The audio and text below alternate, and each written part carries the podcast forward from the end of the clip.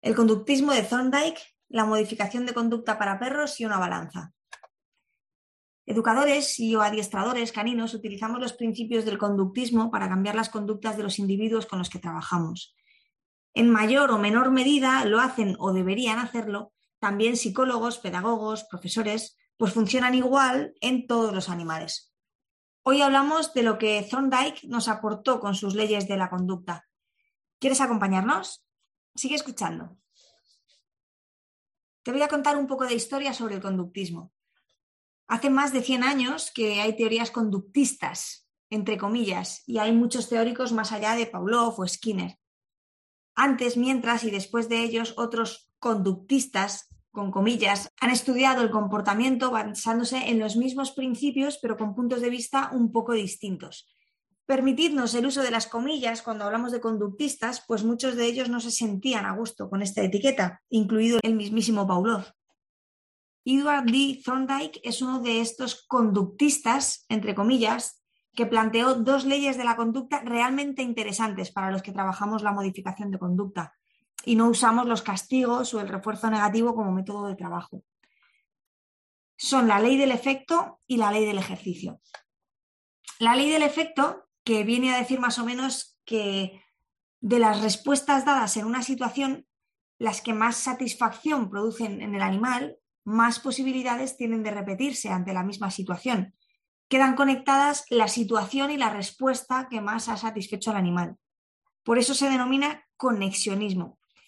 Es casi lo mismo que el condicionamiento operante de Skinner, aunque fue este mucho antes en el tiempo.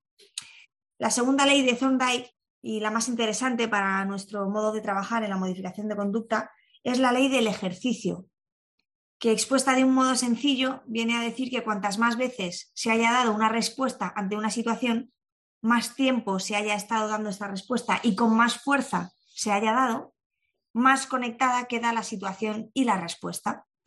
Simplificando un poco, lo que estas dos leyes indican es que el resultado satisfactorio de la conducta aumenta que se produzca de nuevo en el futuro, pero también aumenta en la respuesta el número de veces que se ha dado dicha respuesta ante una misma situación, la fuerza con la que se ha dado y el tiempo que se ha estado dando mientras duraba la situación. ¿Sigue siendo un poco lío? Pongamos un ejemplo. Mi perra ladra cuando ve una bicicleta. Si la bicicleta se marcha, consigue lo que quería, con lo que repetirá la conducta, que esta es la ley del efecto. Pero si ladra cada vez que ve una bici, por ejemplo, 10 veces al día, ladra durante 30 segundos a cada bici y lo hace con todas sus ganas, esto aumentará la repetición de la conducta cada vez que vea una bici, aunque no haya conseguido su objetivo, o sea, que dicha bici se marche. Por eso el castigo no es tan efectivo como la cultura popular piensa, esto sin ni siquiera plantear el aspecto ético. Por eso trabajamos evitando que el animal o el humano haga la respuesta indeseada, anticipándonos o proponiéndole otra conducta alternativa ante la misma situación. Para que a base de repetirla, más tiempo, más veces, con más fuerza, y consiguiendo una satisfacción, refuerzo positivo por hacerla, acabe por ser la conducta preferida, sentarse y dar la pata cuando pasa una bici. Aquí entra la balanza de la que se hablaba en el título. En un plato de la balanza hay muchas repeticiones de la conducta indeseada y con mucho peso, pues lleva tiempo repitiéndose esa conducta. Tenemos que ir poniendo pesas en el otro plato de la balanza, el plato de la conducta que sí queremos implantar, hasta hacer que la báscula se vaya hacia el otro lado ir haciendo que la nueva conducta se repita una y otra vez hasta llenar el platillo de pesas y dar la vuelta a la situación es lo que debemos hacer. Y esto lleva tiempo. Por eso, paciencia educador, paciencia cliente.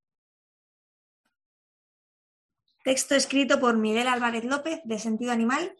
Mi nombre es Miriam Sainz y puedes escuchar más podcasts y ver más artículos, más información en nuestra web sentidoanimal.es.